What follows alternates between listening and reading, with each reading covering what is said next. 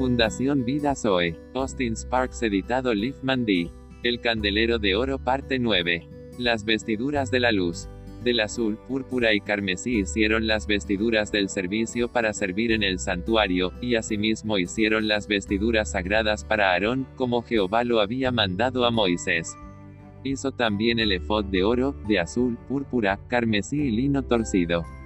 Y batieron láminas de oro, y cortaron hilos para tejerlos entre el azul, la púrpura, el carmesí y el lino, con labor primorosa.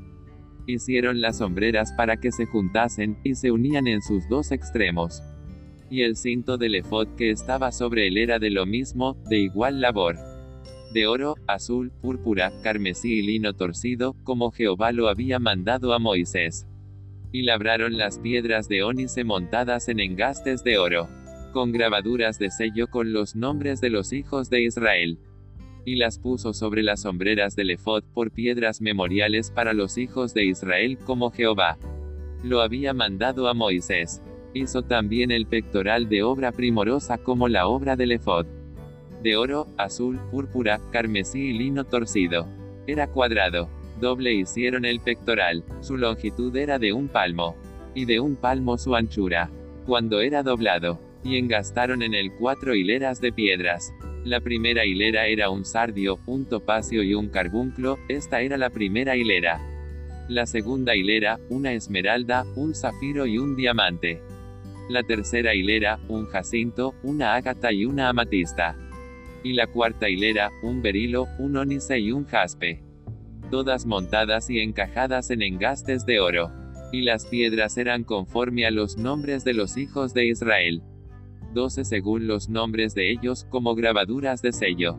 Cada una con su nombre.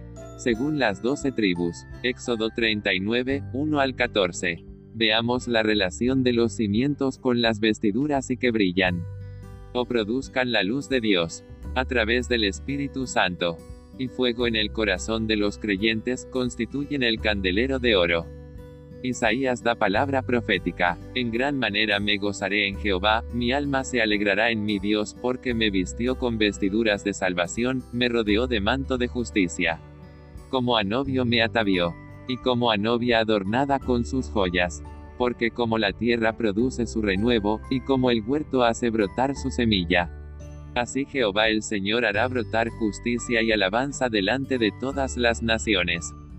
Jesús el Cristo declara, Te alabo, Padre, Señor del cielo y de la tierra, porque escondiste estas cosas de los sabios y de los entendidos, y las revelaste a los niños. Sí, Padre, porque así te agradó. Todas las cosas me fueron entregadas por mi Padre, y nadie conoce al Hijo, sino el Padre ni al Padre conoce alguno, sino el Hijo, y aquel a quien el Hijo lo quiera revelar. Venid a mí todos los que estáis trabajados y cargados, y yo os haré descansar. Llevad mi yugo sobre vosotros, y aprended de mí, que soy manso y humilde de corazón, y hallaréis descanso para vuestras almas. Porque mi yugo es fácil, y ligera mi carga. Lucas confirma. Aconteció que estando ellas perplejas por esto, he aquí se pararon junto a ellas dos varones con vestiduras resplandecientes. Pero recibiréis poder, cuando haya venido sobre vosotros el Espíritu Santo, y me seréis testigos en Jerusalén, en toda Judea, en Samaria, y hasta lo último de la tierra. Y habiendo dicho estas cosas, viéndolo ellos, fue alzado, y le recibió una nube que le ocultó de sus ojos. Y estando ellos con los ojos puestos en el cielo, entre tanto que él se iba, he aquí se pusieron junto a ellos dos varones con vestiduras blancas. Juan cierra la profecía. Vemos que los cimientos del muro de la ciudad estaban adornados con toda piedra preciosas. El primer cimiento era jaspe.